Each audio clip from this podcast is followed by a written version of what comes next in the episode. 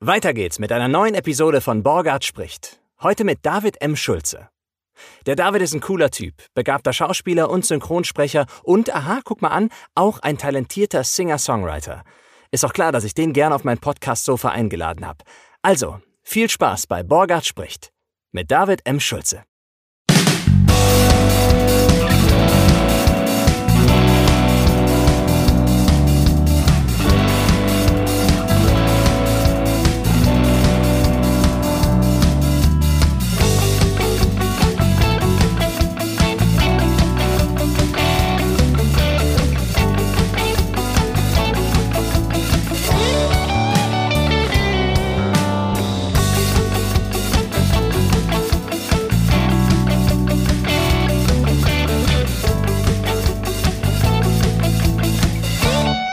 Das ist auch also alles für dich. Das ist Alles quasi, für mich, Du kannst es alles da drüben auf die Bar stellen, wenn du Oh ja. möchtest. Mhm. Jetzt hast du beide Drinks in der Hab ich, ich komme wieder. Ja, wohl bekommst mit dem Wasser und den Ingwer Minze. Bist du, hast du irgendeine Allergie? Wo ich gerade eben fragte, ob du eine Minzeallergie hast. Nee, nein, überhaupt nicht. Also ich hatte, äh, ich habe äh, angeblich eine Wespenstichallergie, aber ich wurde, seitdem ich zwölf war, nicht mehr von einer Wespe gestochen. Deswegen weiß ich nicht, ob das noch aktuell ist. Das war freundlich von den Wespen. Ja. Allergie ist ja so. Also, jetzt mal ist eine Frage. Eine Allergie ist doch tatsächlich, dass der Körper denkt, irgendwas Schlimmes wäre da.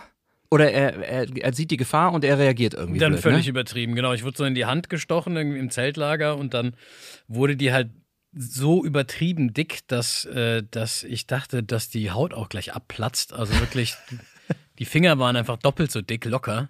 Und dann musste ich ins Krankenhaus und habe ich irgendwelche Umschläge gekriegt und haben die da irgendwas reingespritzt. Das ist schon so lange her, ich weiß es nicht mehr. Auf jeden Fall wurde mir dann eine Wespenallergie oder Wespengiftallergie oder was auch immer. Diagnostiziert. Genau. Aber seitdem wurde ich nie wieder gestochen, trage auch keine Notfallspritze mit mir rum und äh, bisher habe ich es überlebt. Okay, okay. Das ist dann, wenn man jetzt einen Terroranschlag auf sich verüben möchte, dann am besten irgendwie so vorher mit dem Ing- Imker sprechen. Obwohl ein Imker hat ja nur Das sind ja Bienen. Bienen. Ja. Also ist das so ein Unterschied? Stachel, stachelmäßig? ja, ja, auf jeden Fall. Die Bienen, die können ja auch nur einmal. Hast Ja, du früher nicht Biene Meier geguckt? Da ist das doch auf jeden Fall auch Thema. Dass die nur einmal stechen können. Genau, ja, ja, ja, klar, weil die dann sonst sich selber zerreißen. Das wurde dann bei Biene Meier jetzt nicht so grafisch gezeigt, aber Ja, es war schon ziemlich dramatisch immer. ja, bei mir platzen die Hände gerade auch auf, weil ich so trockene Hände habe immer. Und dann sind die so sensibilisiert, ich muss nur leicht irgendeine Kante berühren, dann reißt mir direkt die ganze Haut auf. Mann. Ja, ich habe das ehrlich gesagt erst, ich hatte noch nie trockene Hände in meinem Leben und habe jetzt die erste, die ersten Stellen und ich glaube, das liegt tatsächlich. Das Alter. Da, Wir sind ein Jahrgang, habe ich eben nachgeguckt. auch Das ist- 85 oder Ja, was? ja. Ja. äh, nee, ich glaube, es ist das ständige Hände de desinfizieren tatsächlich. Mhm, ja, überall im. Supermarkt, überall. Ich bin Man auch ätzt sehr, sich alles weg. ich bin auch sehr ordentlich so, ne? Und, äh, und desinfiziere mir da überall die Hände und ich glaube, da zahlt man auch, auch einen kleinen dermatologischen Preis für. Schön gesagt. Hör mal, David. ja. Jetzt habe ich rausgefunden, dass wir denselben Jahrgang, im selben Jahrgang geboren sind oder im selben Jahrgang, wie sagt man, im selben Jahrgang haben. vom selben Jahrgang sind. So, sagen wir das mal. wir sind vom selben Jahrgang. Aber ich konnte zum Teufel komm raus nicht rausfinden, äh, was denn jetzt das M ist in deinem Namen. Was das David M. Schulze. Echt? Das nee, ich hab's, also ich habe jetzt nicht so, ich war jetzt nicht im Darknet ergoogeln. unterwegs, Okay, ne? okay, Aber verstehe. falls das, falls ich da die Eintrittskarte brauche, bitte gib sie mir, dann gucke ich mal nach. Ähm, das äh, M steht, steht für Martin, um, Ah ja, schön. um das große Geheimnis mal äh, zu lüften. Ähm, ist äh, benannt nach meinem äh, leider verstorbenen äh, Onkel Martin Schäfer, der auch äh, Sprecher und, äh, und Musiker war. Ach, tatsächlich, guck mal. Ähm, ja, genau. Und den habe ich damals. Ähm, ist ja eigentlich jetzt nicht so wahnsinnig gewöhnlich, dass man da so seinen, seinen Zweitnamenbuchstaben mit in den Namen rein integriert. Mm, Aber als ich, äh, als ich meine musikalische Karriere startete, noch während der Schauspielschule, war mir halt einfach David Schulze so ein bisschen zu normal. Mhm. Dachte, ja, hm, ja, David Schulze, ja, das vergisst man halt irgendwie auch sofort Ich kann das wieder. absolut nachvollziehen als Michael Borgart mit meiner M. Borgart Band und M. Borgart Singer Songwriter. Genau, und dann dachte ich, okay, das M, wenn man das mit dazu nimmt, dann stolpert man da auch so ein bisschen drüber beim Sprechen. David M. Schulze. Bleibt so, im Kopf. Hä? Und dann bleibt es im Kopf. Alle fragen sich, oh, ja, was bedeutet das M? Ich, ja, ich habe hier Fingernägel gekaut hab- den ganzen Morgen. Ja, ich, ich äh, habe auch eine Zeit lang immer gesagt, es heißt Magic. äh, oder wenn ich wusste, ich spreche gerade irgendwie mit Rechtskonservativen, dann habe ich gesagt, es heißt Mohammed. Ja, ich hatte, ich hatte Einfach so gehofft, dass es wenigstens irgendwie. Also Martin ist ja fast ein bisschen enttäuschend, ne? Aber äh, also ich hätte jetzt, nee, so, ich hätte jetzt eher so ein Methusalem oder so Methusalem, hätte das ich, wäre auch hätte ich gut. beklatscht. Melchior. Ja, Ach, schön, ja. Toll, Melchior, klasse. Wie war das denn mit deiner, war das auch eine Singer-Songwriter-Tätigkeit oder musikalisch? Wie warst du da unterwegs? Oder mit Saxophon? Nein, nee, nee. Das war äh, also mit einer klassisch besetzten Band, mit mir als Frontmann und mit meinen, mit meinen Songs und äh, meinen Liedern, deutschsprachiger deutscher Singer-Songwriter, Pop. Schön. Lässt, lässt sich, glaube ich, auch alles noch finden. Ähm, Es war während der Schauspielschule. Ah, Ist das ein bisschen abgeebbt von der Tätigkeit her, meinst du? Weil Ja, ich mache da ich, pro, im professionellen Bereich gar nichts mehr mit Musik zurzeit. Also sind auch, das war auch alles vor zwei Kindern. Was ähm, bedeutet denn für dich der professionelle Bereich in der Musik? Also, weil ich finde auch, wenn, ich mit meiner Band Musik mache und wir treten auf, wir haben ein Konzert selber organisiert, ich finde, sobald eine Professionalität hat ja auch ein bisschen was mit der eigenen, mit dem eigenen Engagement zu tun. Also nur weil man damit jetzt nicht in der Köln Arena auftritt und die ausverkauft und da die größten Ticketpreise einheimst, äh, finde ich, heißt es nicht, dass das nicht professionell ist. Oder was meinst du damit? Nein, damit meine ich quasi per Definition, dass, dass du damit dein Geld verdienst. Oder, Lebensunterhalt, oder zumindest ja. vorhast, dein, dein Geld zu verdienen und dir jemand Geld dafür gibt, dass du irgendwo Musik machst. Wie viel das jetzt ist oder, ähm, oder wie wenig, ist glaube ich egal, aber diese Definition von professionell, äh, damit meine ich keine professionelle Vorgehensweise. Die Und auch man, nicht die man Qualität der. Musik, meinst Und auch nicht zwangsläufig die Qualität, sondern der, ja, die tatsächliche Tätigkeit halt. Mhm. Ne? Also ob du, ob du davon leben willst oder nicht. Also, und ähm, das war bei mir dann einfach dann irgendwann nicht mehr der Fall. Ähm, ich war auch ein bisschen zu spät. Ähm, meine, meine Platte damals, die lag bei den großen Das Konzert verpasst, oder was? das Konzert, genau. Nee, meine Platte lag, lag bei den großen äh, Major-Labels auf dem Tisch und ich habe Feedback auch von denen bekommen. Die kannten auch schon einen, einen Song, weil der in, so einer Newcomer-Radio-Rotation lief, auf Big FM damals. Über ich- Eigeninitiative?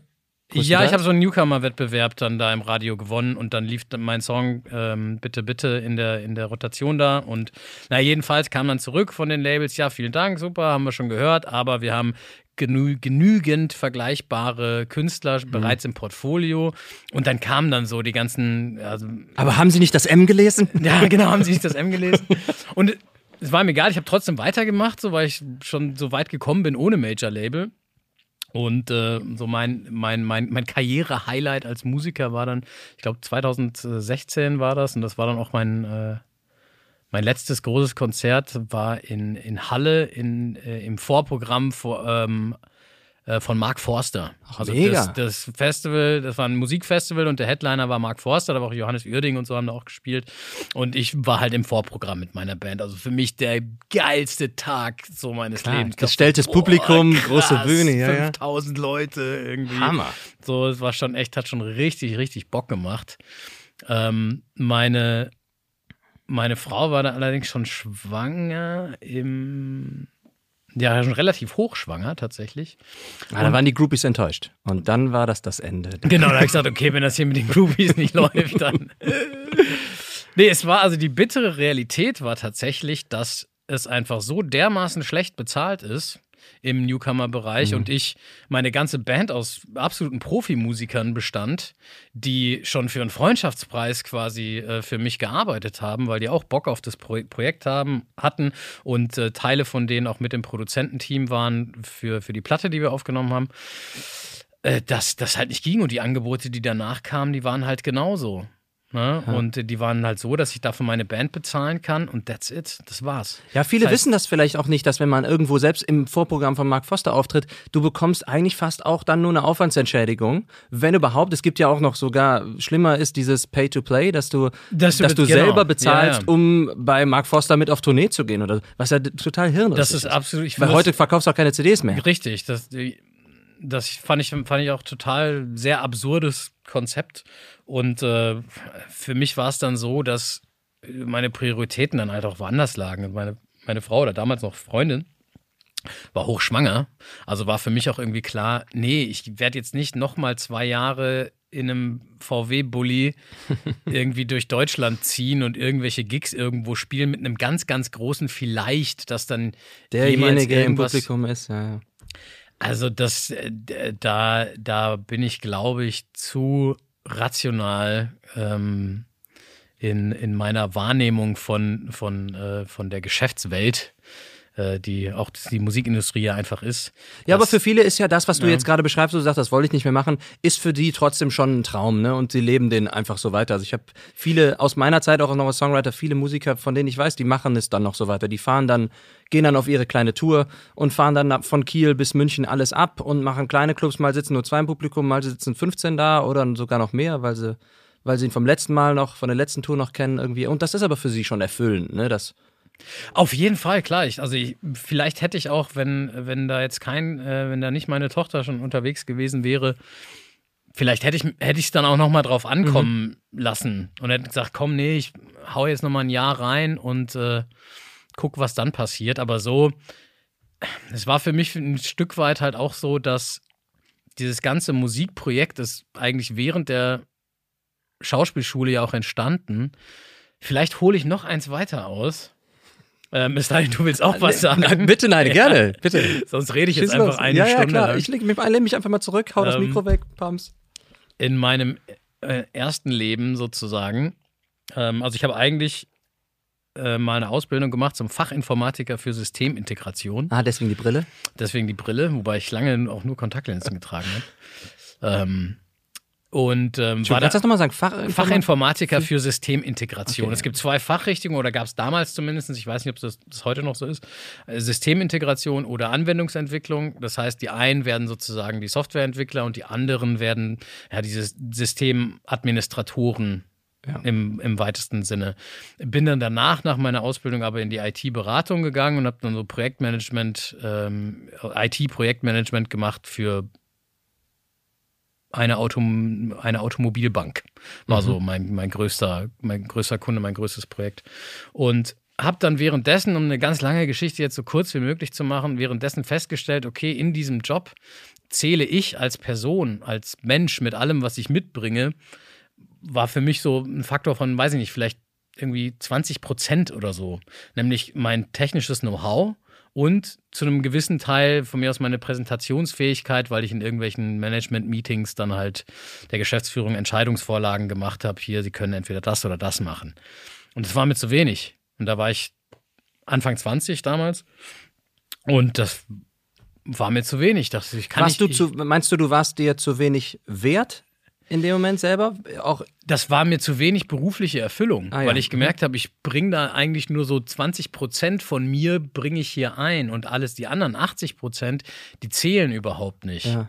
Und dann dachte ich, okay, ah, alles klar, du musst dann musst du Schauspiel machen, dann musst du auf die Bühne, musst du Theater machen. Logische Schlussfolgerung. Weil naja. Naja, weil da haust du alles rein. Weil da, da, da, da gibt's nur dich. Da, da, da, musst du alles mitbringen und da zählt auch alles, wer du bist, was du bist. Ähm, und dann bist du sozusagen zu 100 Prozent kannst du dich da quasi einbringen. Und das hat aber auch nicht gestimmt, habe ich dann festgestellt während der Schauspielschule. Weil es gibt ja dann noch den, die Rolle, die, die du spielst und den Text, den du sagen sollst. Und dann gibt's auch noch so ein Regiemenschen, der auch noch irgendwie seine oder ihre Vorstellung hat. Was hast du denn für ein Bedürfnis, unterjocht zu werden? Das, das nie, brauchst du naja, ich war schon auf der Suche nach irgendwie so ultimativen Selbstausdruck, okay. glaube ich. Ne? Und habe dann festgestellt, so, ah ja, mit Schauspiel so ganz stimmt das ja auch nicht, weil du wirst ja schon zwangsläufig immer in irgendein Korsett hm, gesteckt und musst dann dort, kannst natürlich innerhalb dieses Korsetts dann dich recht frei bewegen, aber du hast ja trotzdem irgendwie eine Aufgabe zu erfüllen und äh, du musst ein Handwerk liefern. So musst jetzt ja. irgendwie genau. Und dann dachte ich so, okay, alles klar, nee, dann werde ich jetzt Rockstar, weil dann das ist der beste Gedankengang. Bist du zufällig zwischendurch von einer Wespe gestochen worden oder so, dass du so weiß, Vielleicht ist das alles noch von dem Wespenstich damals. Und dann dachte ich so, das ist doch eine super Idee. Dann schreibe ich meine eigenen Songs, yeah. Und dann gründe ich meine eigene Band, woo. Und 100 dann, damit. Und dann mache ich alles, was ich will. So. Was ja natürlich dann auch nicht so war. Ne? Ähm, äh, aber das, das, das Songschreiben, das lief mir echt irgendwie gut von der Hand. Und ähm, ich wollte es dann auch unbedingt probieren. Nicht zuletzt, um mir zumindest den Gedanken hatte ich tatsächlich damals schon 20, 2013 oder so, als ich angefangen, angefangen habe, dann äh, Musik zu machen, ähm, dass ich das auf jeden Fall probieren will und gucken will, wie weit ich damit komme, damit ich in 20 Jahren mir nicht sage, hättest es doch damals mal probiert. Du hattest ja. so ein Potenzial auf der Schauspielschule. Nichts draus gemacht, weil du Angst gehabt hast oder sowas. Ne? Und deswegen war dann auch der Zeitpunkt, um jetzt den Zeitsprung zu machen zu dem, ähm, zu dem Festival mit Mark Forster, für mich auch völlig okay, dann da aufzuhören. Weil, weil, weil ich wusste, hey, okay, ich habe es bis hierhin geschafft. Ab hier wäre der Aufwand exponentiell höher mit einer ganz, ganz kleinen Wahrscheinlichkeit auf tatsächlichen Erfolg. Und ich bin der Meinung, ich kann hier jetzt sozusagen das Projekt eigentlich beenden es war natürlich nicht unmittelbar nach dem Konzert, logischerweise, sondern Monate mhm. später. Und ich habe auch, glaube ich, danach noch irgendwo noch mal ein kleines Konzert gespielt in Süddeutschland. Ähm, aber jedenfalls war mir dann klar, okay, ich werde in 20 Jahren nicht zurückgucken und sagen, hättest du es doch mal probiert. Mhm. Weil ich habe es probiert, ich bin bis zu einem bestimmten Level gekommen. Ähm, weil für, für mehr hat es nicht gereicht, aus welchen Gründen auch immer.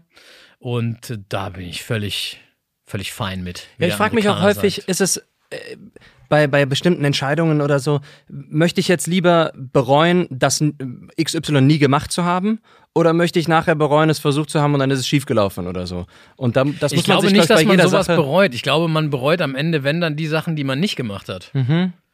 Also Klar, es sei denn, du machst jetzt Man irgendwie sich so die Existenz Su kaputt. Ja, okay, klar, es sei denn, du machst jetzt so einen existenziellen Fehler, dann kann man bestimmt den auch bereuen, aber ich glaube, ich glaube, grundsätzlich ist das eher ja, andersrum. Ja, finde ich gut. Ich finde deinen Vorwärtsdrang, den du da hattest und deine avantgardistische Art, wie du gesagt hast, nee, ich will mehr, ich will mehr, äh, bewundere ich. Finde ich klasse. Aber Danke. du hast die Schauspielschule dann zu Ende gemacht? Ja, ja, na klar. Obwohl du Rockstar werden wolltest? Ich bin ja nicht, bin ja nicht wahnsinnig. Ich wollte dann schon, äh, wollte dann schon den, den Abschluss dann. Nach allem, was du gesagt hast, noch kurz. Ja. Übrigens, bin ich wahnsinnig. Ja. ja. Du warst klar. auch auf dem Keller, ne? Ich, ich war im Keller, ja, genau. Ja, ja, klar. Fertig gemacht und ähm, ähm, hab danach dann auch tatsächlich eine ganze Weile Theater gespielt. Mm, also parallel zur, zu, dem, zu der Verfolgung der musikalischen Karriere. Also meinen Abschluss habe ich 20 13 gemacht. Stimmt das?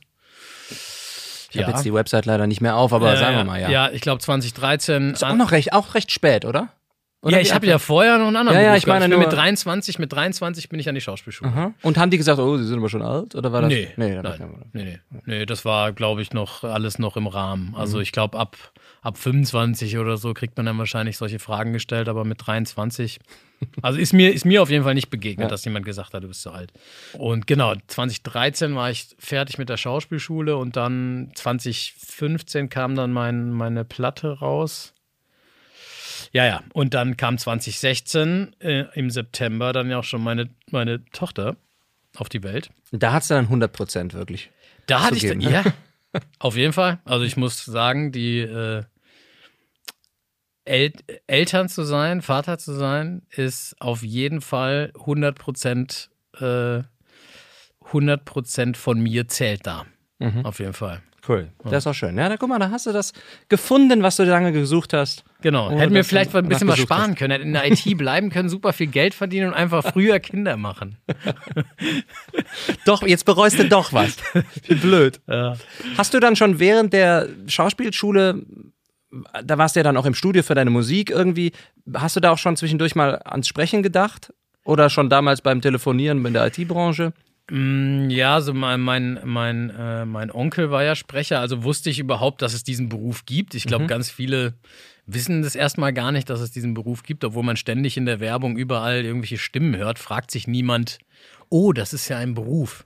Also Aber da hast du von ihm schon viel mitbekommen. Da. Ja, ja, der hatte auch sein eigenes Studio da in, in, in, Offenbach und zwar irgendwie, wenn ich den besuchen war oder mit ihm äh, äh, mich mit ihm getroffen habe, dann war das immer so, ah, warte mal kurz, ich muss mal kurz ins Studio, ich muss mal kurz in die Kabine. Mhm. Und dann hat er irgendwas da gemacht und äh, kam raus und hat gesagt, Katsching. Ja, genau, kam raus, ey, geil. Ist gerade hier irgendwie Werbung XY gesprochen. Ich so, ja, okay.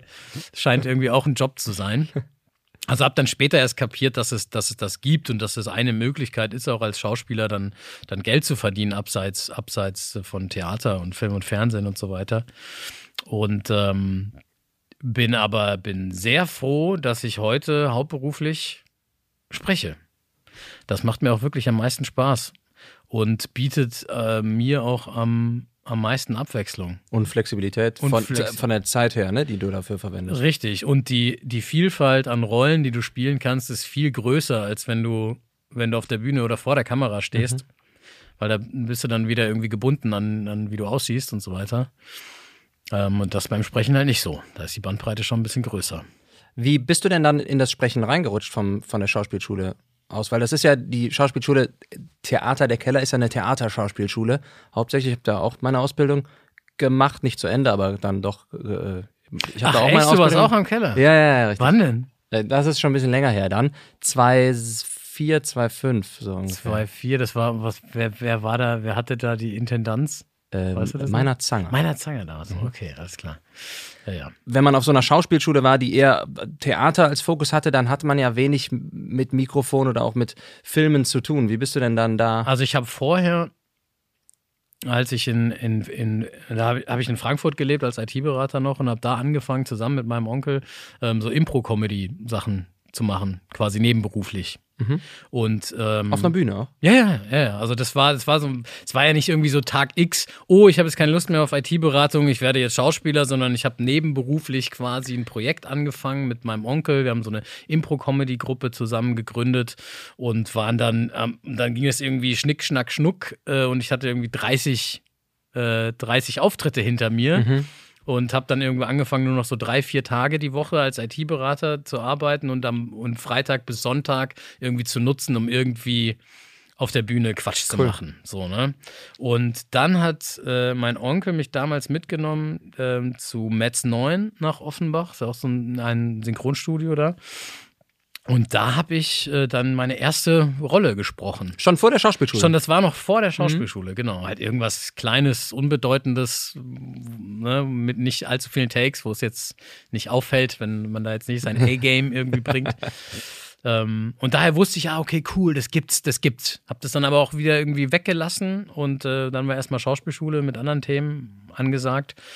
Und dann danach, ich weiß gar nicht mehr, wie ich das gemacht habe. Ich glaube, ich habe auf jeden Fall verschiedene Castings gemacht. Damals wurden noch Castings gemacht. Ich weiß gar nicht, ob das heute noch die Studios sich da überhaupt noch Zeit für nehmen. ja, doch, teilweise schon. Das Ja. ich schon noch mit. Ja, ja. Ähm, und damals hat man auch noch die Files dann bekommen von dem Casting, das man da gemacht hat. Da habe ich auch mitbekommen, dass das wohl auch nicht mehr so. ja, das kommt, glaube ich, aufs Studio an und je So- nachdem, was du dann da sprichst. Ne? Genau, und jeden, jedenfalls hatte ich irgendwo ein Casting gemacht. Ich glaube, das war MS Music, auch in Offenbach, also Computer Games, und habe dann die Files genommen und einfach an alle anderen Studios geschickt und so, hallo, hier bin ich.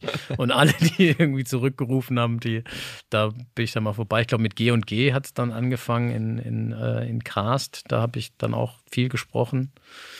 Aber guck mal, wie schön, dann ist ja das, das M im David M. Schulze gar nicht, nicht, nicht nur jetzt, äh, um dich als Songwriter so ein bisschen äh, kreativ abzuheben vom Namen her, sondern tatsächlich hat er dann auch ein bisschen, tatsächlich hat dein Onkel das ja dann auch ziemlich geprägt, deine Anfangszeit vielleicht, so das Absolut. Reinschnuppern. Also ne? ohne meinen Onkel wäre ich wahrscheinlich nicht auf die Idee gekommen, ähm, Schauspieler zu werden. Da hat er mich schon sehr, sehr beeinflusst, auf jeden Fall. Ähm, ja, und das M habe ich dann natürlich dann auch einfach beibehalten, weil ich dachte, okay, ich habe das jetzt in der Musik ähm, benutzt. Daraus resultierte dann auch ein Wikipedia-Artikel über mich, der irgendwie von wem auch immer da irgendwie auch geupdatet wird. Ach, wie ähm, super, echt? weißt du ähm, nicht, was passiert? Nein, nee. Cool. Ähm, Ich schreibe jetzt morgen rein, hat eine Wespenallergie. hat eine Wespe. ja, man muss das aber mit Quellen belegen. Also, ja, gut, habe ich doch hier. Achso, weil ich das selber. Ja, aber das, ich glaube, das nennt sich irgendwie. Ja, dann schick mir doch einfach nochmal vom Krankenhaus, Vom die, Krankenhaus, die Akte ja. oder so. Weil das nennt sich irgendwie Sekundärquelle oder sowas. Die man, nur weil ich das gesagt habe, wird das quasi noch nicht als, What? als Fakt ak akzeptiert. Ehrlich? Ja, sonst könnte ich ja sagen, so, ja, ich, Bist der äh, Kaiser von China. ich bin der Kaiser von China ohne Wespenallergie und dann würde genau das auf, äh, auf Wikipedia landen. Nee, jedenfalls das M habe ich dann mitgenommen und auch dann irgendwie so knallhart durchgezogen. Äh, manchmal werde ich dafür auch so ein bisschen belächelt, habe ich das Gefühl, wenn, oh, David M., wenn, ähm, wenn, wenn ich irgendwo anrufe. Meldest du dich auch wörtlich dann so, ja? Nee, das sagen die anderen. Ach so, okay. Wenn ich dann nicht, ich, hey, ist der David, aha, David M. Ja, verstehe, okay. Hohohoho, der mit dem ominösen Zweitnamen und so, ne? Ich denke so, ja, aber egal, weil ich denke mir, Welcher David? du denkst, genau, Ja, ja. du denkst aber dran, du weißt, du weißt, du, du weißt dann, wer es ist und das dann, das ist dann okay für mich und äh, da, Schön. ja. Weißt du noch, als Wikipedia früher in der Schule verpönt war, dass man das nicht nutzen durfte als Quelle für Referate? Weil Das ist doch heute bestimmt immer noch so, oder? ja, weiß ich. Ich bin nicht mehr, ja, kann natürlich sein. ne? Ich bin nicht mehr auf der Schule. Aber früher war es auf jeden Fall so, dass es. Früher war es so da- mega verpönt. Ja, da, da, da stehen auch Lügen drauf und so. Und jetzt mittlerweile, also für mich ist das, wenn ich irgendwas rausfinden will, gebe ich immer bei Google erstmal ein Wiki. Wespenallergie, was ist das überhaupt? Auf jeden Fall. Ich finde auch, das ist eine, ich spende auch jedes Jahr für, Mhm. für Wikipedia. Das finde ich total wichtig, dass äh, Ja, dafür, dass man so viel benutzt. dafür, dass diese Plattform auch da ist, auch wenn sicherlich nicht alles ähm, zu 100% korrekt ist, was, was da steht, ähm, ist es dennoch eine unglaublich vielfältige Quelle an Wissen, die da ist. Und ich meine, es steht ja auch über den Artikeln dann drüber, wenn, da, wenn die irgendwie kontrovers diskutiert werden und wenn es da zu viele Änderungen gibt, dann werden die ja auch gekennzeichnet. So, Achtung, hier ist keine weiß ich, Faktengewissheit oder was weiß ich ge- gegeben und dann kann man sich da selber so ein bisschen ein Bild machen. Ich kann mich auch auf Wikipedia genauso verlieren wie auf YouTube. Also auf YouTube versacke ich eher so manchmal. Ah, dann gucken wir, ach, das Video, ach, interessant, das noch. Und bei Wikipedia, wenn ich irgendwas rausfinden will, dann lese ich das durch und dann kommen irgendwie zwei Namen vor in so einem Artikel, wo ich dann denke, okay, muss ich jetzt noch im Hintergrund aufmachen, lese ich mir dann gleich durch. Okay, und dann lese ich weiter und dann plötzlich habe ich 16 Tabs auf. Das klingt aber ein bisschen nach Nerd. Ja, nein, absolut. Ich habe eigentlich auch eine Brille, die habe ich nur gar nicht an. Ach so. Nee, seitdem, seitdem Joko äh, große Brillen äh, markttauglich gemacht hat, trage ich auch wieder Brille. Ah, ja, okay, gut. Ich habe früher lange Zeit keine Brille gehabt als Kind, weil äh, man wusste noch nicht, dass ich eine bräuchte. Und ähm, es ist erst irgendwie so aufgeflogen, als ich dauernd von viel zu hohen Mauern runtergesprungen bin, weil ich dachte, ich würde es schaffen, aber ich habe mir halt immer wehgetan, dass meine Mutter gesagt hat, ich gehe mal lieber zum Augenarzt. Ich glaube, der sieht nicht so gut, der Junge. Autsch. Und äh, ja, so war es dann noch. Hab dann lange eine Brille getragen. Aber ähm, jetzt ist es irgendwie, sind die Augen rausgewachsen aus der Brille. Aber sag mal, um dir ein bisschen auf den Zahn zu fühlen, hast du denn dann woanders noch deine, deine Schauspielausbildung fertig gemacht oder bist du dann einfach quasi quer weiter eingestiegen? Nee, ich war dann, ich bin dann rausgeflogen aus der Schauspielschule und wurde dann erstmal eingezogen zum Zivildienst. Ah, okay. Und den habe ich dann gemacht ein Jahr und habe mir in der Zeit überlegt, was mache ich denn jetzt überhaupt? Also wenn ich nicht ähm, vor die Kamera komme oder so, dann habe ich gedacht, ja, dann gehe ich einfach hinter die Kamera. Ich habe schon früher viel, mein Vater hat früher viel fotografiert und auch viel gefilmt, irgendwie so Family-Videos und so. Ich fand das immer total interessant. War auch sehr interessant am, am Musik aufnehmen selber, habe auch lange Zeit viel Musik gemacht und in meinem Kinderzimmer stand immer irgendwo eine elektrische Gitarre, die angeschlossen war und ein Mikrofon und habe immer irgendwas aufgenommen. Also fand ich dieses Gestalten der Medien so interessant. Deswegen habe ich die Ausbildung zum Mediengestalter gemacht nach der Ah, nach okay. dem Was. Vernünftiges gelernt. So, ja. Ja, wobei, danach war ich dann auch, während dieser Ausbildung, es war eine schulische Ausbildung, sagte der Dozent, einer der Dozenten öfter mal, ja, und für viele von euch, die werden sich ja dann selbstständig machen später, da ist es noch wichtig, dass ihr das und das und bla bla bla. Und ich sage, ach, da schalte ich ab, ich mache mich doch nicht selbstständig, weil ich das gar nicht im Kopf hatte, dass selbstständig schon so schnell passieren kann. Ne? Weil dann war ich fertig mit dieser Ausbildung, Mediengestalter, und dann hatte ich halt keinen Job, weil du wurdest nicht übernommen oder so. Ja, dann bin ich jetzt wohl selbstständig. Hoppla, hätte ich besser mal aufgepasst. Ja, das, äh, das, das toppt sich, das kann, kann ich toppen mit, dem, mit der sogenannten Berufsvorbereitung an der, an der Schauspielschule. Das war irgendwie, ich glaube, ein zweistündiges Seminar, ganz zum Schluss. reicht. Und da wurde, wurde uns im Prinzip erklärt, was der Unterschied ist zwisch, äh, zwischen arbeitslos und arbeitssuchend. Und welche Formulare man dafür ausfüllen muss. Das war so der, der Extrem. Und dass man im Prinzip, dass man froh sein soll, wenn man überhaupt irgendwo einen Job bekommt. Die hatten ja Und, reichlich ähm, Vertrauen in euer Können. Ja, also ich, ich halte das auch für, für, für keine sinnvolle Ansprache, um irgendwie Menschen zu motivieren ins, ins äh, Das, für- was ihr jetzt drei Jahre lang gemacht habt, ihr habt euch damit ordentlich ins Bein geschossen. Richtig. Tschüss. Jetzt geht alle ans Theater und da bekommt ihr dann 1600 Euro brutto im Monat und dann freut ihr euch alle, dass ihr spielen dürft, weil denkt immer dran, hinter euch steht eine ganze Reihe mit anderen Spielwütigen, die euch sonst den Job wegnehmen. So, das ist so, finde ich so krass, das ist so die, die Realität, mit denen viele Schauspiel, äh, SchauspielschülerInnen dann ihre Ausbildung beenden. Und ähm, das finde ich voll schade. Das habe ich hier auch schon viel gehört, äh, Leute, die auf der Couch gesessen haben, davon erzählt haben. Die waren dann meistens von der Natur, dass sie gesagt haben, und dann habe ich mir halt was Eigenes gemacht. Und dann habe ich angefangen, äh, eigene Filme zu drehen oder eigene Demos zu produzieren. Dann habe ich angefangen, ein eigenes Stück zu schreiben oder Musik zu komponieren. Weil man einerseits weil, die, weil man die Finger nicht ruhig halten kann, weil man denkt, ich will irgendwie noch mehr machen, aber auch, weil man, glaube ich, für sich einfach noch mehr erreichen will. Das ist natürlich wirklich eine sehr gesunde Mischung dann aus der Nummer. Ja, aber das ist ja dann sehr stark abhängig von der Eigenmotivation der Leute. Und ich finde schon, dass es die also Verantwortung der Schauspielschule sein sollte, ja. Einen zu Reich und Reichtum und Ruhm zu bringen. zu Reichtum und Ruhm zu bringen. Auf jeden Fall. So verklage ich jetzt auch den Keller. Nach der Abschlussprüfung ja. auch erstmal so einen, Roll, so einen roten Teppich ausgerollt. Naja, nee, zumindest die Leute irgendwie besser darauf vorzubereiten. Weißt du, das sind ja dann, die sind ja teilweise dann auch selbstständig, ohne, ohne vorher drüber nachzudenken, was das überhaupt heißt. Mhm. Und dann schreiben die eine Rechnung und verdienen dann irgendwie 5000 Euro mit irgendwas. Und dann geben die die ganzen 5000 Euro wieder aus und wundern sich dann, das dass sie auch noch Steuern bezahlen ja. müssen. Ach so, hä? warum? Ich habe doch 5000 Euro bekommen, warum darf ich da nicht 5000 Euro ausgeben? Ja, und äh, das passiert da halt wirklich überhaupt nicht. Ja, aber glaubst du nicht, dass es vielleicht auch daran liegt, dass die Schauspiellehrer oder die DozentInnen dort selbst in dieser Selbstständigkeitsblase hängen und selber damit strugglen, dass die teilweise auch halt nur dieses eine Theaterengagement haben und tagsüber unterrichten sie ein paar kleinen Fuzis Schauspiel? Also, weil das ist ja nicht so, dass man sagen kann, die Schauspielschule ist jetzt von den Leuten, die es geschafft haben und die erzählen einem jetzt mal was und nehmen dich bei der Hand, sondern die sind ja teilweise selber auch froh, wenn sie um die Runden kommen. Ja, nicht, das dass stimmt. die Idioten und Loser sind, das meine ich jetzt ja, nicht. Ja, ja, schon klar. Ähm, ja, ich glaube, es ist einfach nicht Teil des Curriculums. Ja. Also ich glaube, das steht halt einfach nur nicht auf dem Lehrplan, weil alle machen sich Gedanken dann über Sprecherziehung und Stimme Fechten. und Körper und Fechten und, äh, und Atmung und äh, Durchlässigkeit und was weiß ich.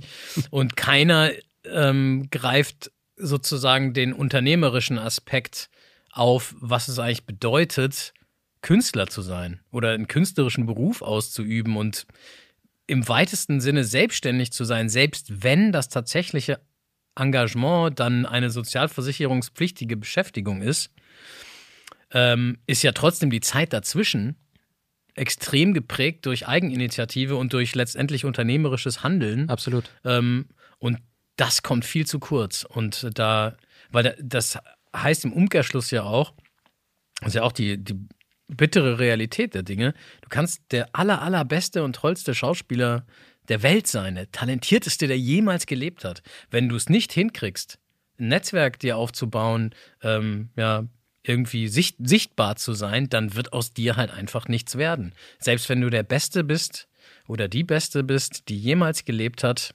passiert halt nichts. Mhm. Das äh, finde ich schade, dass es nicht so eine Art Grundstock gibt, der auch an der Schauspielschule vermittelt wird, dass die Leute ein paar mehr Tools an der Hand haben, Vielleicht ist es ja auch, vielleicht auch einfach nur so ein paar besser, Durchhalteparolen ne? oder so, ne? Reicht ja, ja vielleicht auch schon. Genau, oder dass sie zumindest wissen, hey, du bist jetzt zwar Schauspieler, das heißt aber nicht, dass die einzige Möglichkeit, deinen Lebensunterhalt zu bestreiten, die Bühne ist an einem Theater, mhm. sondern du kannst anderen Leuten Sprechunterricht geben, du kannst hinter Mikrofon sprechen, du kannst, äh, wenn du ein bisschen älter bist, kannst du Führungskräften Präsentations- und Training geben und Atemtechniken beibringen, dass die nicht so nervös sind.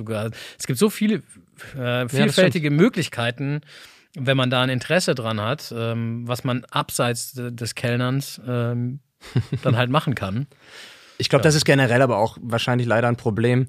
Nicht nur jetzt auf die Künstler und auf das Schauspiel gesehen. Es gibt doch dieses schöne gab es doch mal irgendwie so einen Tweet vor ein paar Jahren von irgendeinem Mädel, die gerade Abi gemacht hatte, die geschrieben hat, toll, jetzt habe ich mein Abi und ich kann eine Inhaltsangabe und eine Interpretation von Goethes schwersten Gedichten schreiben, aber ich weiß immer noch nicht, was eine Haftpflichtversicherung ist. Genau. So, ne? Ja, das trifft's trifft's, finde ich auch. Das wäre auch so meine, meine Kritik in einem Satz am, an, an unserem Bildungssystem das ja teilweise von sich behauptet, auch aufs Leben vorzubereiten. Und das, ich meine, du warst ja selber lang genug äh, auf, der, auf der Schule. Naja, ich habe früher aufgehört. Aber. Hast früher aufgehört, okay. Nach der, aber ich weiß noch wo. Nach der siebten Klasse hatte ich keine Lust mehr. Ich weiß noch, wo die Turnhalle war. Ja, also das denke ich mir halt auch so.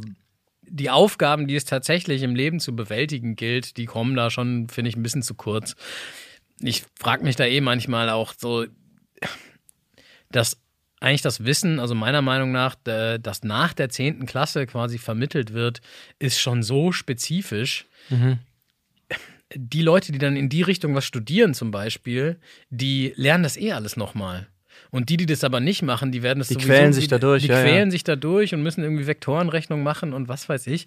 Und machen nachher irgendwie, studieren nachher Germanistik oder sowas. also das, ich finde, da da müsste es auf jeden Fall andere Systeme geben, die sich individueller anpassen lassen auf die Fähigkeiten und Wünsche und Bedürfnisse. Muss aber auch dazu sagen, ich war im, im, in Baden-Württemberg auf einem Gymnasium und das war wirklich echt alles ganz schön alte Schule. Bist direkt mit fünf aufs Gymnasium gekommen. Direkt mit fünf. nee, genau. Die Grundschule war noch ganz nett. Da war ich auch zwischendrin in, in, in Amerika und so. Das war äh, noch ein ganz andere, an, anderer andere. Ja, Moment mal, da breche ich jetzt mal kurz, ja, okay. äh, da ja, unterbreche ich dich jetzt mal kurz. Ja. Nee, ist in Ordnung. Du darfst so viel reden, wie du möchtest. Aber ich unterbreche dich halt. Ähm, ich habe nämlich auch gesehen, als ich nach unserem gemeinsamen Jahrgang suchte, aufgewachsen in Paderborn und San Francisco. so läuft ja Hand in Hand. Wie konnte das passieren? Das war so. So weit also, also gebürtig komme ich tatsächlich aus Stuttgart. Mhm. Meine Eltern sind dann aber ziemlich früh, das war noch im, Ki im Kindergartenalter, ähm, nach, äh, nach Paderborn, Schloss Neuhaus, umgezogen, weil mein Vater in, irgendwo da gearbeitet hat, damals für, für Peacock, glaube ich. weiß nicht, ob der, die Firma noch was sagt, war so ein V. Die haben so die ersten digitalen Kassensysteme Aha. entwickelt. Mittlerweile ist es der Streamingdienst von NBC. Ja, der heißt Peacock, oder was? ja, weil das, das NBC Senderlogo ist ja so ein Peacock. Dieses, Ach so, ja, stimmt. Ja, ja, mit dem- ja, der, der Streamingdienst heißt Peacock. Echt? Okay. Also, aber da hat dein Vater wahrscheinlich nichts Weiß mit nicht. zu tun. Nee, nein, nein, das glaube ich nicht. Und mein Vater wollte schon immer nach Amerika und irgendwann ähm, tat sich da irgendwie eine, eine Opportunity Alright. auf. Und dann haben wir unsere Sachen gepackt und sind rüber geflogen nach der Amerika. Hast du noch Geschwister, die mitgekommen sind? Oder? Zwei. Die sind noch mitgekommen, ja. Die, sind, äh, die äh, habe ich gefragt, wollt ihr mitkommen? ja, wollen auch mit. Dann, äh, na gut. steigt ab in den. Koffer. Los geht's. Habt ihr euch ein Butterbrot geschmiert? Gut. Und dann bist du ein bisschen zur Schule gegangen, oder was? Genau, da war ich in der dritten Klasse. Also das gesamte dritte Schuljahr habe ich dort verbracht und dann nochmal die, noch mal die Sommerferien hinten dran, die da relativ lang sind. Und das war es dann leider auch schon. Also wir waren keine zwei Jahre da, weil in der Zwischenzeit dann irgendwie die Tochtergesellschaft, für die mein Vater dann irgendwie da tätig war, die sind irgendwie pleite gegangen und dann geht das in Amerika irgendwie super schnell. Du verlierst dann irgendwie so instant deine Arbeits- und Aufenthaltsgenehmigung und dann mussten wir tatsächlich innerhalb von drei Monaten Die Wohnung räumen. Genau, Ja, wieder zurück ja, nach Deutschland. ja. Das ging irgendwie bumm. Mein Vater ist direkt irgendwie nach Deutschland äh, geflogen, äh, als klar war, dass das so laufen wird und hat dann da äh, nach, nach Wohnraum gesucht und nach Arbeit, während meine Mutter quasi den ganzen Haushalt zusammengepackt hat und, ähm, und wir mit drei Kids wieder zurück, na, auch wieder zurück nach Paderborn tatsächlich. Ähm, ähm, ja, genau. Und von dort aus dann Trennung der Eltern irgendwann und ich bin mit meinem Vater dann wieder zurück nach, äh, nach Baden-Württemberg. Bei der Württemberg. Baden- Baden-Württemberg, nach Ludwigsburg. Aschberg zu meiner Familie da. Falls ihr mal da seid, dann, dann geht zur Bäckerei Schulze nach Aschberg. Und von dort aus bin ich dann über Frankfurt irgendwann in Köln gelandet, quasi. So das so Als Lange. grobe Richtung. als grobe Richtung, genau.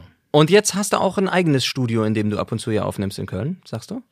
Genau, ich habe mir vor zwei Jahren selber, ähnlich, ähnlich wie du, äh, hier äh, ein, ein kleines Studio selber gebaut, ähm, weil ich auch einfach standortunabhängig arbeiten wollte und noch ein paar andere Märkte für mich äh, erschließen wollte. Lokalfunk und so weiter, was man alles so dann mit einem eigenen Studio dann machen kann. Weil das meistens von jetzt auf gleich gefordert Richtig, wird. die Ne? Du rufen an, kannst so, du kannst, kannst du in einer Stunde oder jetzt und dann, ne, wenn du kein eigenes Studio hast oder keine eigene Aufnahmemöglichkeit, dann äh, kriegst du den Job halt auch nicht. Und bin sehr froh, dass ich das gemacht habe, weil ja dann, äh, wie wir alle wissen, dann irgendwann dann Corona kam. Und da hat tatsächlich. Wann hast du das denn dann gemacht? Also Vor zwei Jahren. Ah, vor zwei Jahren. Mhm. Vor zwei Jahren. Und äh, das hat mich auf jeden Fall über die, die bitteren Monate des ersten Lockdowns, wo wirklich, also bei mir auch Synchronstudios alle zu und so weiter, da umsatzmäßig kaum was gelaufen ist, hat mich das äh, schon auf jeden Fall über Wasser gehalten. Da war ich sehr froh, dass ich das hatte. Ist das extern das Studio oder ist das bei dir zu Hause? Das ist extern. Ich wollte um Familie und Beruf irgendwie voneinander, voneinander trennen. Ja, einfach so dieses Gefühl, ich gehe jetzt zur Arbeit in Anführungsstrichen aus dem Haus gehen, vielleicht Genau. um zwei Straßen rum und dann. Ja, es sind auch nur irgendwie sieben Minuten mit dem Fahrrad Ja. von mir aus. Und aber die, die, die Konzentration ist auch eine andere. Wenn du dann da hinkommst, dann, dann bist du auch da zum Arbeiten und dann, Ja, ja, verstehe. Außer wenn du die Gitarre Mhm. in der Ecke stehen hast dann. ja, die steht natürlich in der Ecke, da wird schon auch mal rumge, rumgeklampft. Aber ist auch ganz witzig übrigens, seitdem ich nicht mehr professionell Musik mache, ich setze gerade Ja, ja. professionell in Anführungszeichen für die Zuhörenden da, da draußen, ähm, macht mir es wieder viel mehr Spaß, die Gitarre auch mal in die Hand zu nehmen und Musik zu machen, weil ich war schon auch so ein bisschen ausgelaugt, so wenn du, wenn du, also auch dann privat auf irgendeiner Party, wenn dann jemand sagt, hey komm David, spiel doch mal ein Lied und so. Und ich so, ah, pff, nee, ich mache das zurzeit beruflich. Ich will nicht in meiner Freizeit. Es wäre so, als würde jemand auf einer Party sagen, oh, Micha, sprich doch mal deine letzte Synchronrolle uns hier vor. Ja, gut, das ist ein bisschen affiger, als wenn dann so die, die Lagerfeuergitarre rausfällt, aber ich weiß, was du meinst. Ja, ja. Oder keine Ahnung, oder hey Jennifer, mach doch gerade mal die Excel-Tabelle auf und zeig uns, wie du als Controllerin äh, arbeitest. So, irgendwie- der so. Kai ist Schreiner. Kai, bau doch mal hier einen Stuhl. Richtig, genau. Ja. Das müsste man eigentlich auch mal machen, wenn man so gefragt wird. ne? Kannst du mal ein Lied spielen? Oder, Oder kannst du auch bei, als Schauspieler ist ja auch so, oh, kannst du mal einen Monolog? Spiel mal einen Monolog. Los, spiel mal einen Monolog. Nee, ich spiele jetzt keinen Monolog, Mann. Was ist los mit dir? Machst du lieber synchron in einem externen Studio, dass du da synchron sprechen gehst, oder bist du lieber bei dir im eigenen Studio und sprichst da irgendwie einen Erklärfilm, einen Im- Imagefilm in deiner eigenen Zeit? Ich mache eigentlich alles, glaube ich, gerne, was mit, äh, was mit, mit diesem Genre äh, Sprechen zu tun hat. Aber- Weil ich diese viel Vielseitigkeit einfach echt mag. Wenn ich jetzt ausschließlich synchron machen würde, würde mir selbst das wahrscheinlich langweilig, äh, langweilig erscheinen. Irgendwann, obwohl die einzelnen Rollen ja unterschiedlich sind, die einzelnen Projekte anders und so, aber diese unterschiedlichen Disziplinen und auch der, der, der Einblick in die Corporate-Welt, wenn man dann Imagefilme oder Veranstaltungsfilme oder irgendwelche internen anderen internen Filme von großen Unternehmen oder auch kleinen äh, spricht. Ist voll interessant. Ja, ich finde du es halt auch so super. mi- mitkriegst, was da, ist ja eine Welt, wo du sonst kommst ja, also hast ja keine Berührungspunkte. Du wirst so für kurze Zeit voll der Experte, ne? Genau, Weil du das, genau. du liest es dir durch, dann fragst du vielleicht noch nach ein paar Aussprachedingern und dann du musst auch verstehen, was du da, was du da vorliest, ne? Zumindest wenigstens grammatikalisch. Ja, auf jeden Fall. Oder wenn du für, wenn du für, für Pharma dann irgendwas machst, dann diese krass medizinischen Begriffe, wo du erstmal denkst, so Gott, wie soll ich das denn aussprechen? Was heißt das überhaupt irgendwie? Das ist jetzt ein Fantasiewort, irgendwie intrazelluläre Spektralpsionose. Keine Ahnung. so Ja, aber so ein Wort da- kommt dann meistens irgendwie und Genau. danach das Wort irgendwie trotzdem oder irgendwie sowas ganz, ganz Gemeines oder sowas. Was ist denn dein welches, welches Wort sprichst du am wenigsten gerne, weil du, weil du, weil du da irgendeinen Sprachfehler quasi.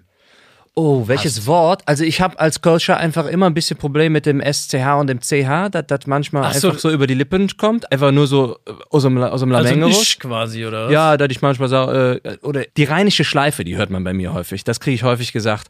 Äh, das, ja, da war jetzt ein bisschen, gerade bei Fragen so. Kann ich Ihnen weiterhelfen? Weißt Ach du, so, dieses, ah, okay. das Ding so, dass ich das Ja. manchmal beim Synchron höre ich manchmal, naja, das war schön, aber mach mal nicht so, nicht so Kölsch bitte, nicht so rheinisch. Ach so, okay. Ähm, das ist bei mir mehr das Problem, als dass ich sagen kann, mich stört das Wort äh, chinesische Streichholz.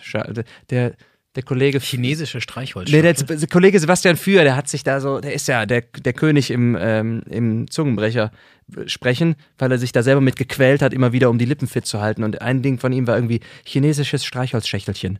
Oder irgendwie so. Chinesisches Streichholzschächtelchen. Genau, Okay, und das ist halt einfach so schnell ne? und oft sagen wie möglich. Ich glaube nicht, dass es in irgendeinem Film drin vorkam. Es war wirklich einfach nur, Wahrscheinlich hat sich nicht. einfach selber gepeinigt damit.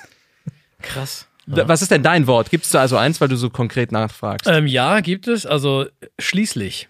oh, schließlich. Und zwar gar nicht, weil das Wort jetzt äh, schwierig zu sprechen ist, sondern es bei mir manchmal klackt bei mir dann. Schließlich, schließlich, weiß ich nicht, schlie ich mach so schließlich. Die Sabber. Und dann hat man immer so diesen einen Klacker, ah nee, sorry, brauchen wir noch mal eine, das war nicht sauber, war nicht sauber. Ich so, fuck, dieses Wort, wer schreibt da immer schließlich da rein? Weil das irgendwie ist da irgendwas bei mir, was dann so klackt.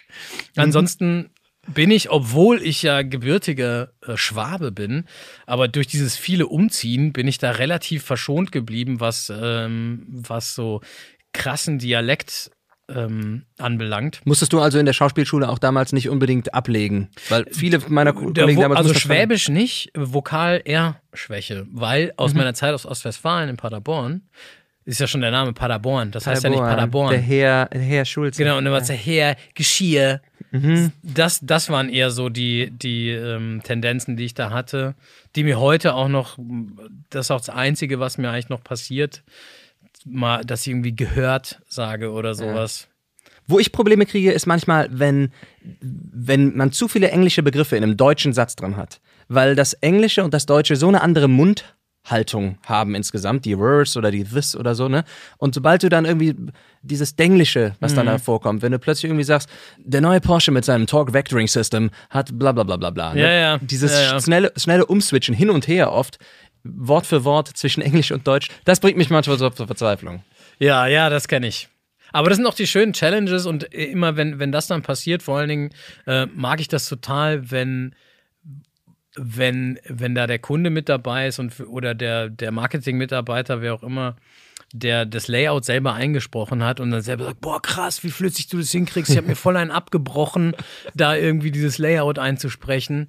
Da denke ich mir so, ja, genau, deswegen ist das auch ein Beruf. Ja, ja. So, weil ich finde, oftmals habe ich schon das Gefühl, ob das jetzt Sprechen oder Schauspiel ist, dass irgendwie Leute denken so, ja, da muss man halt irgendwie, braucht man eine schöne Stimme und Talent und dann, äh, dann macht man das halt Ich bin irgendwie. damals öfter gebucht worden als Filmkameramann auf, auf Messen für, für Imagefilme oder für Messefilme und wurde dann häufig gefragt, ja, Sie haben doch dann die Kamera, können Sie auch ein paar Fotos machen nebenher? Und dann habe ich immer sofort gesagt, ich kann gerne mal zwei, drei Schnappschüsse machen, aber das mache ich nicht besser als Sie mit Ihrem iPhone. Ich bin kein Fotograf, ich bin Videograf und wenn Sie Fotografen wollen, dann buchen Sie bitte auch einen, weil ich finde, wie du gerade Ja, sagst, ja, das ist ein Fall. Beruf für Das ist ein sich Beruf, ja, und der soll genau. geehrt werden und honoriert werden. Und dann, ich spreche. Und der erfordert ja auch zweifelsohne Handwerk. Also niemand wird äh, Schauspieler oder Sprecher ähm, ohne Handwerk zu lernen. Das, das geht einfach nicht. Ja, ja. Ich meine, klar, es kann sein, wenn du aus deine Mama, Papa schon berühmte Synchronsprecherinnen sind, ja, dann und du von Kindesbein an irgendwie im Synchronstudio stehst, okay. ja, aber dann hast du das ja schon Aber gelernt. dann hast du ja auch unglaublich viel Handwerk, genau. Dann hast du ja un unglaublich viel Handwerk von deinen Eltern beigebracht bekommen. Ja, das muss ja nicht mit dem Diplom jetzt verbunden Richtig, werden. ja. korrekt. Aber irgendwie zu denken, das passiert irgendwie einfach so, weil man hat irgendwie. Eine schöne Stimme. Mir wurde gesagt, ich habe eine schöne Stimme, viel für Sprache und deswegen mache ich jetzt Sprecher. Ja, wir wollen jetzt aber auch nicht zu sehr haten auf die Leute, die stimmt. da Träume haben Stimmt. und die Ja, ja. eben genauso Ja. denken. Ähm, äh, halt, haltet da durch und äh, das ist ja auch schon mal gut, eine Initiative zu zeigen. Wir haben ja selber gerade von uns erzählt, wie teilweise quer wir eingestiegen sind oder wie verrückt wir uns gedacht haben, wir könnten das.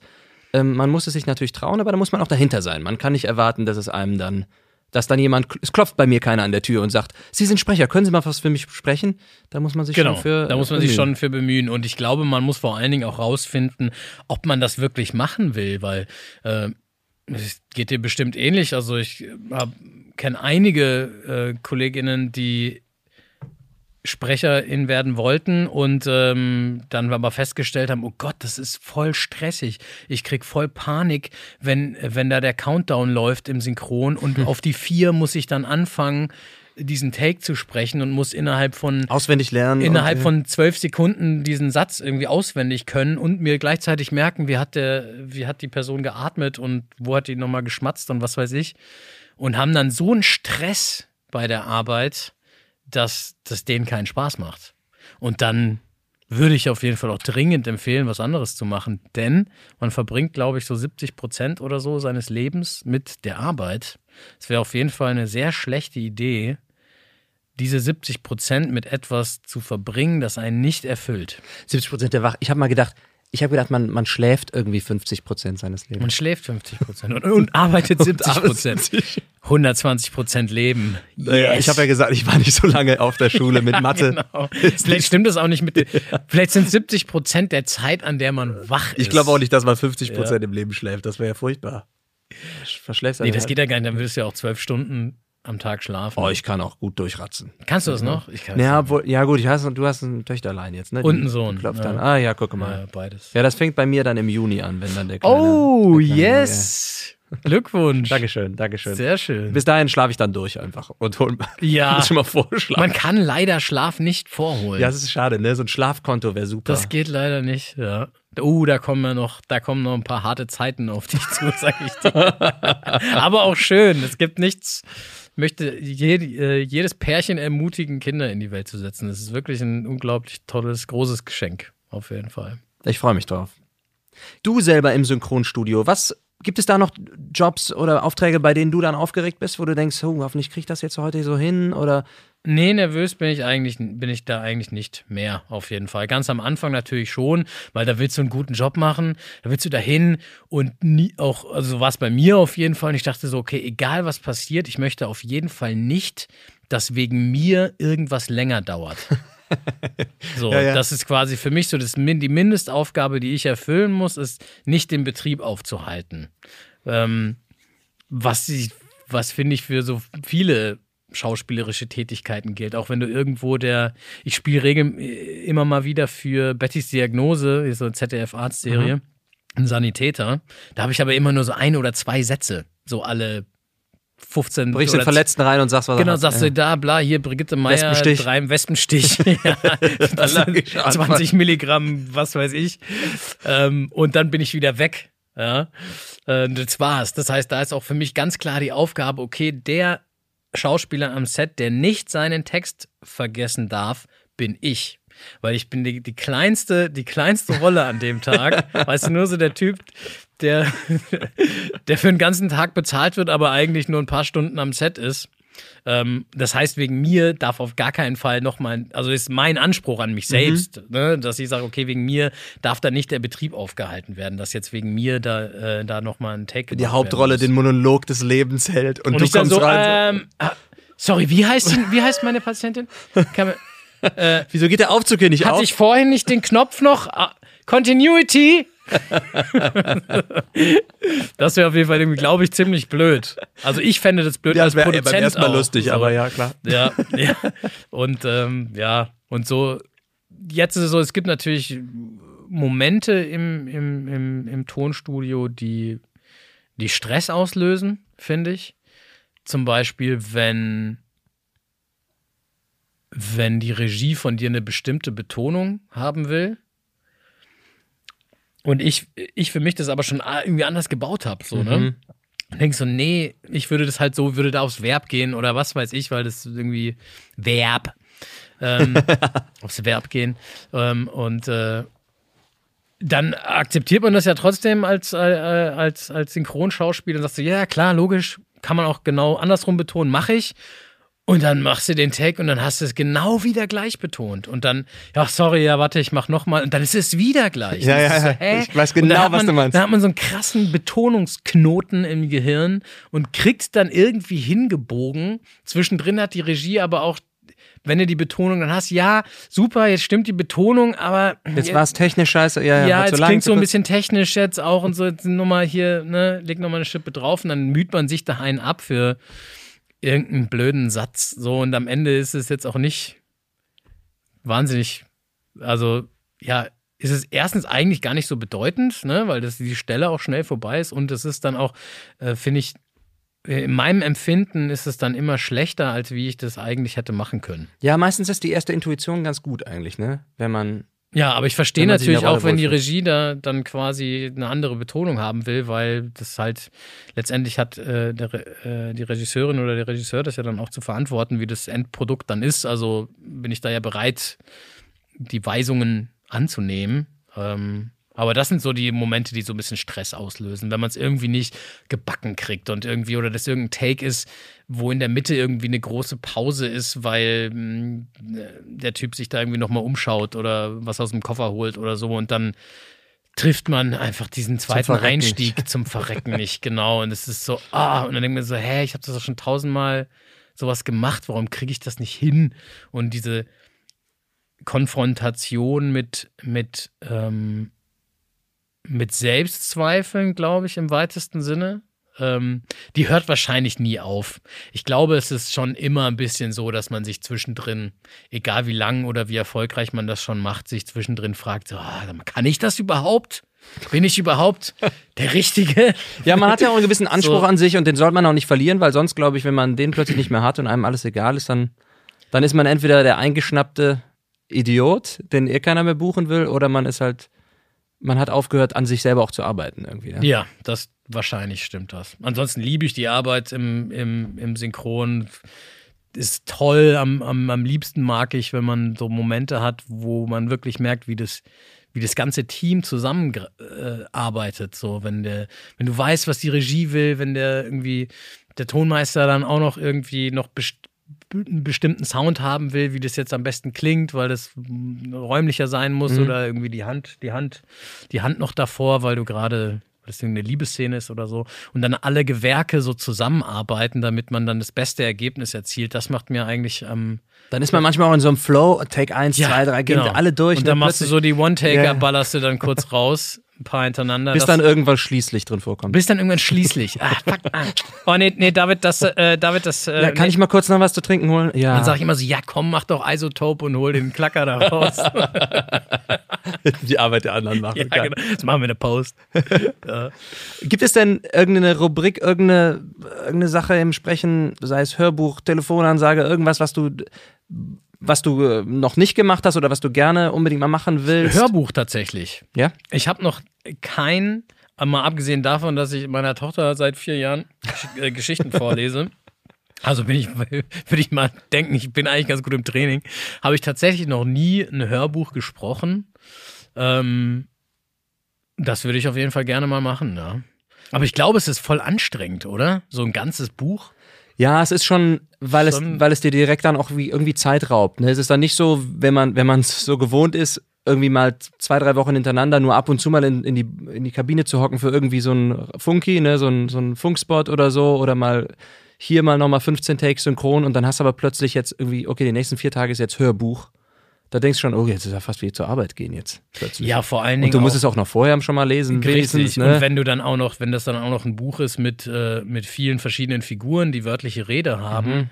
die dann, das finde ich ja so beeindruckend ähm, bei, bei den prominenten Kollegen und Kolleg Kolleginnen, dass die das schaffen, ohne jetzt so Trickstimmig Ze- zu werden. Ja, genau, Mhm. ohne trickstimmig zu werden, so Unterschiede stimmlich hinzukriegen, die halt nur aufgrund der Tonhöhe oder Geschwindigkeit oder Anmutung äh, da Unterschiede machen und die auch konsistent beibehalten durch die ganze Geschichte hindurch. Ja, ja, weil du auf Das- der Seite 1 vielleicht irgendwie eine Woche vor Seite äh, 275 gelesen hast. Richtig, genau. Ne? Und dann kommt die, der Charakter kommt vielleicht nur auf Und Seite dann, 1 und was- 2. also war, war das jetzt der, der die ganze Zeit so redet? Oder war das, war das die süße Sekretärin? Aber auf der anderen Seite, wenn du es dann fertig hast, dieses la- lange, große ähm, Schaffenswerk, finde ich, dann, dann ist man auch irgendwie stolz drauf, dass man denkt, hey cool, das habe ich jetzt alles gelesen und das waren vorher nur Buchstaben und jetzt habe ich es zum Leben erweckt irgendwie und dem Ganzen eine, eine Farbe gegeben. Das finde ich das Besondere irgendwie am, am, Hörbuch, Hörbuch. ja, Wenn das es nicht ich. Hörspiel ist, das ja noch ein bisschen anders. Also, falls das hier gerade Hörbuchproduzenten hören, bei Michael Borgert im Podcast, dann na, wisst, So, ihr, wisst, David ihr, wo ich, wo, ich, Schulze. wisst ihr, wo ich mich finde? Wo ihr mich findet. das lassen wir so. Ja, das lassen wir so. Wisst ihr, wo ihr mich findet? Das M steht für Mega-Hörbuchsprecher. David Mega-Hörbuchsprecher Schulze. Ich freue mich auf jeden Fall, dass ich dich hier heute gefunden habe auf meiner Couch. Vielen lieben Dank, dass du hier warst, David. Danke für Und, die Einladung, Äh, sehr kommst du gerne. gerne nochmal wieder, wenn du dann dein erstes Hörbuch vorstellst, ja? Ja, ja, das ist eine gute Idee. genau, das mache ich. Das, äh, ah, das passiert vielleicht sogar auch tatsächlich, denn ich schreibe gerade selber eins. Ach ja, guck mal. Siehst du, wenn dich keiner fragt, dann machst Dann du mache einfach ich halt selber. Ja, ist genau. doch super. Ja. Dann schreiben wir noch einen Titelsong dafür vielleicht. Das ist eine so. gute Idee. Ja, machen wir das. Cool. Mach es gut Ja. und bleib gesund, Jürgen. Ja, ebenso. Danke, äh, dass ich hier sein durfte und äh, alles Gute. Bleibt gesund und bis Danke. bald. Ciao. Ciao.